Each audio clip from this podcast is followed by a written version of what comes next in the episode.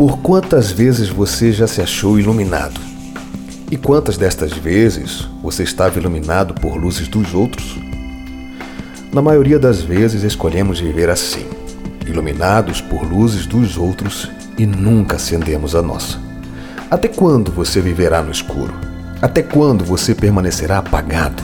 Até quando as escolhas dos outros serão prioridades para você?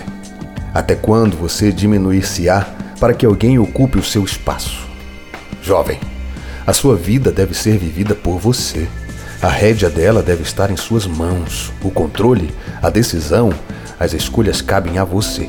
E não me venha com a conversa de que fará o que o outro quer, porque será melhor. Horas, melhor para quem? Para você que não será. Acorde para a vida e viva.